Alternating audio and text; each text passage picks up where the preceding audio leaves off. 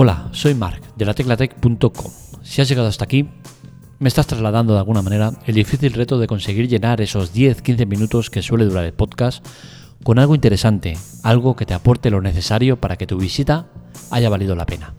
No sé si lo conseguiré. Si no es así, si tienes alguna duda, inquietud, cualquier cosa, no dudes en contactar conmigo en arroba marmelia, tanto en Twitter como en Telegram, y contarme lo que sea.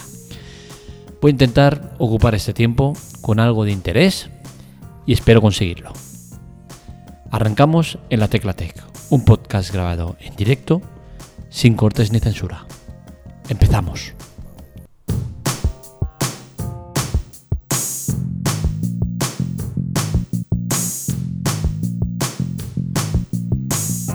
Se suele decir que el hombre es el único animal que tropieza dos veces en la misma piedra. Y hoy quisiera mostraros otro caso en el cual hay otra gente o que tropieza también dos veces en la misma piedra. En este caso, una empresa, Apple. Y es que recientemente ha salido a la palestra por una nueva polémica relacionada con sus movidas eh, en cuanto a eh, complicar la vida a terceros para que puedan eh, poner recambios no oficiales. Vamos a tratar este tema, pero antes vamos a dedicarle este podcast, al igual que los artículos de la web, a uno de nuestros patrocinadores solidarios, en este caso Juanjo, que con sus aportes económicos sin invertir un solo euro consigue que eh, consigamos dinero suficiente para que este podcast se haga.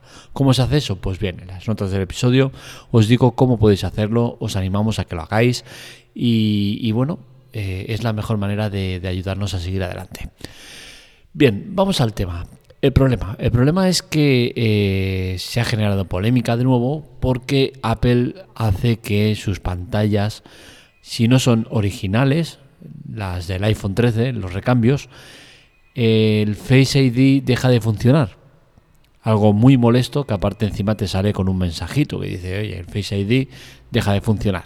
Eh, esto evidentemente es una cosa muy molesta que tenemos que debatir, ¿no? Porque al final se trata de, un movimiento de Apple para evitar que terceros eh, puedan eh, manipular sus teléfonos.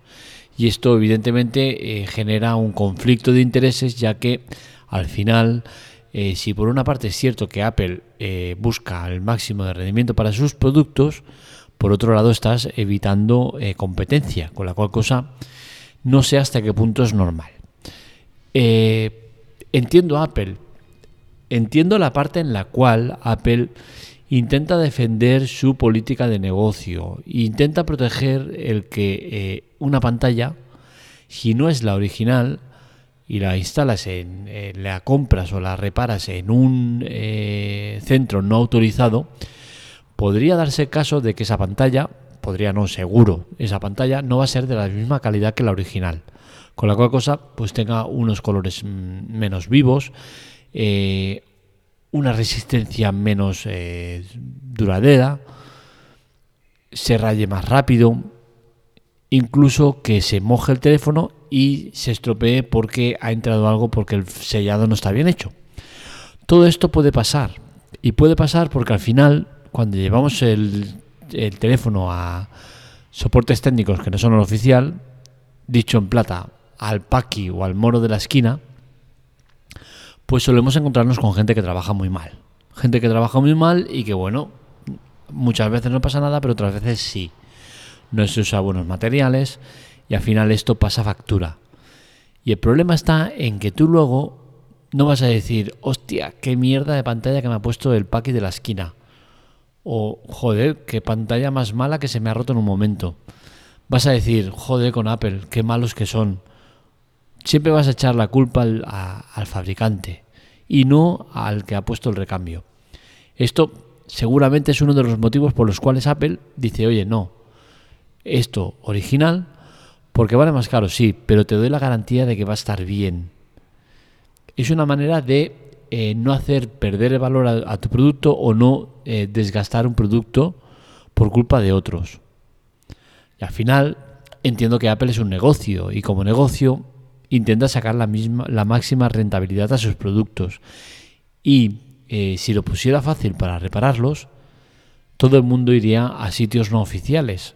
Porque claro, entre cambiar una pantalla de un iPhone 13 que te va a costar 300, 400 euros y cambiar al empaque de la esquina que te va a costar 50 euros, evidentemente yo sé lo que haría. Y evidentemente un alto tanto por ciento de gente, por mucho que se haya comprado un iPhone 13 y que valga mil y pico de euros, no tienen o no son capaces de destinar esa cantidad de dinero para una reparación. Entonces al final Apple lo que intenta es eh, que el, tema de, los de las reparaciones en terceros no se desmadre. Es por eso que a las pantallas eh, de los iPhone 13 les ha implantado un microchip que lo que hace es que en caso de, cambiar la pantalla pues deje de funcionar el, el Face ID. Esto por suerte, eh, esos reparadores de terceros ya la han solucionado y eh, mediante la soldadura de ese microchip en la pantalla nueva, pues solucionan el problema. ¿Qué sucede? Que tienen que comprar equipamiento nuevo, microscopios sobre todo, para poder hacer esta, esta operación correctamente y necesitan formar a la gente que repara eh, teléfonos. O sea que al final es un incordio para ellos. Por otro lado, ya os digo, eh, a mí no me parece bien el tema de que se genere este tipo de problemas a terceros, porque al final, eh, si todo el mundo fuera del mismo palo, pues seguramente la existencia de más de la mitad de empresas no existiría, ¿no? Porque al final lo que generas es no, no eh, proporcionas las herramientas suficientes para que la gente tenga libre elección a la hora de reparar un teléfono. Si tú quieres eh, que el, teléfono lo reparen en tu sitio oficial, pues quizás la solución no es poner piedras eh, en la carretera o palos en las ruedas, sino quizás la solución pasa por reducir el coste de, de, las reparaciones por tu parte y quizás la gente preferirá hacerlo en el sitio oficial. Si la pantalla en, el packing me cuesta 50 euros y contigo me cuesta 100, 120, quizás la gente sí que da ese paso de decir, oye, pago más, pero es mucho mejor. Lo que no está claro es que la gente eh, se le rompe la pantalla móvil, lo quiere cambiar y entre pagar 50 y 300 o 400 es que es de cajón lo que van a elegir. Entonces, al final es un poco eh, consecuencia de, tu mismo modelo de negocio, que ya os digo, que por otro lado entiendo que que, cueste más dinero porque es de mejor calidad, ¿no? Pero bueno, al final es el problema que tenemos con, con casi con todo, ¿no? Al final el, el, valor que tiene es el que marca dónde vas a hacer una cosa u otra. Em, veremos qué pasa, ¿no? Veremos si Apple recula, como ya ha hecho en otras ocasiones, o si por lo contrario sigue con su, su movida de, de seguir haciéndole esto a las pantallas desde luego mm, genera polémica la ha generado y la gente no es que esté demasiado contenta, ¿no? Entonces, me suena que, por algún lado parece ser que ya eh, han reculado respecto a esto, pero no es una cosa que esté clara del todo, ¿no? Con la cual cosa veremos por dónde salen y veremos si eh, siguen con esta estrategia de poner trabas a todo aquel que no sea Apple. Hasta aquí el podcast de hoy. Espero que os haya gustado.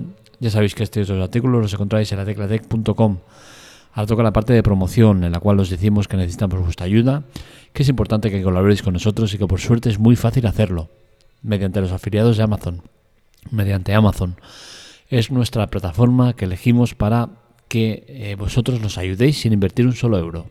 Todo es gratuito, no os costará absolutamente nada y tenéis tres formas de ayudarnos. Por un lado tenéis eh, las suscripciones a servicios eh, premium que os damos de Amazon, servicios que os ofrecemos totalmente gratis durante un periodo de tiempo determinado, sin permanencia ninguna, todo totalmente legal y gratis.